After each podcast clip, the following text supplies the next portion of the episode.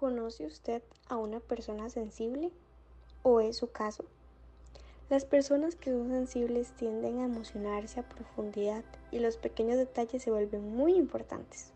Muchas veces hay otras personas que los ven extraño porque cualquier situación los emociona o conmueve muchísimo. Hasta la sociedad los llega a catalogar como débiles por su personalidad, pero Analizar ese concepto de sensibilidad se vuelve muy interesante si lo llevamos al plano cristiano y espiritual.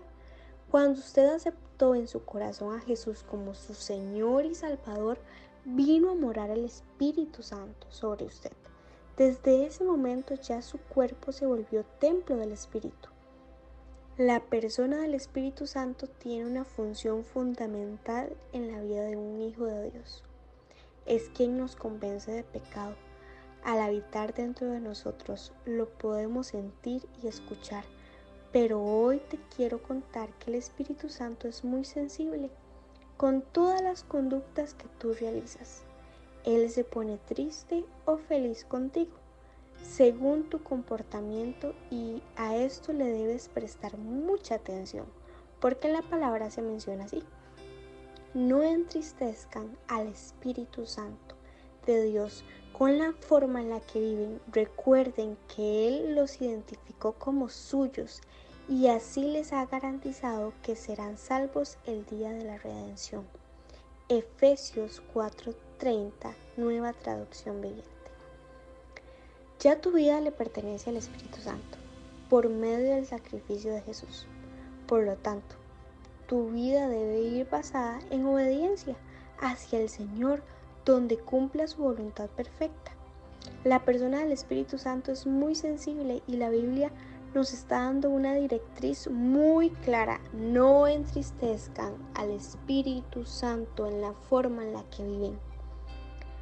A lo largo de nuestra vida este mandato se nos llega a olvidar y decimos que no estamos escuchando la voz del Espíritu Santo y que no sentimos su presencia. Pero recuerda que quien tienes dentro de ti le interesa que tú seas sensible con tus conductas. Y si lo entristeces, se va a ir apagando. Entonces, si realmente deseas estar en comunión con Dios, vas a velar porque tus acciones no pongan triste al Espíritu Santo y camines en obediencia. Lo que el Espíritu Santo desea es que usted permita que Él lo sensibilice. Mientras más te llenas de su presencia, más, vas a, más va a estar Él rebosando en ti. Por lo tanto, tendrás que estar en constante arrepentimiento y pidiendo perdón. Cuando el Espíritu Santo está triste hay pecados que ya ni los notamos. Por, por ejemplo, las mentiras piadosas, usar su nombre en vano, burlarnos constantemente de las personas. Cuando sientes que esto no está mal, dejaste de estar sensible a la voz del Espíritu Santo, porque alguna de tus acciones lo puso triste.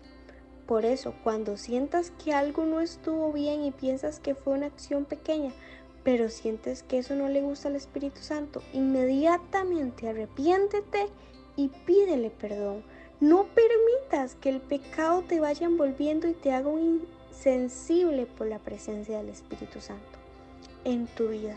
Recuerda, la sensibilidad es necesaria en nuestra relación con Dios y esto lo brinda el Espíritu Santo quien nos convence de pecado. Decide hoy vivir en constante arrepentimiento y perdón, ser un sensible por la presencia del Espíritu Santo, que te deleites en obedecerle y cuidar esa bella relación donde encuentras plenitud.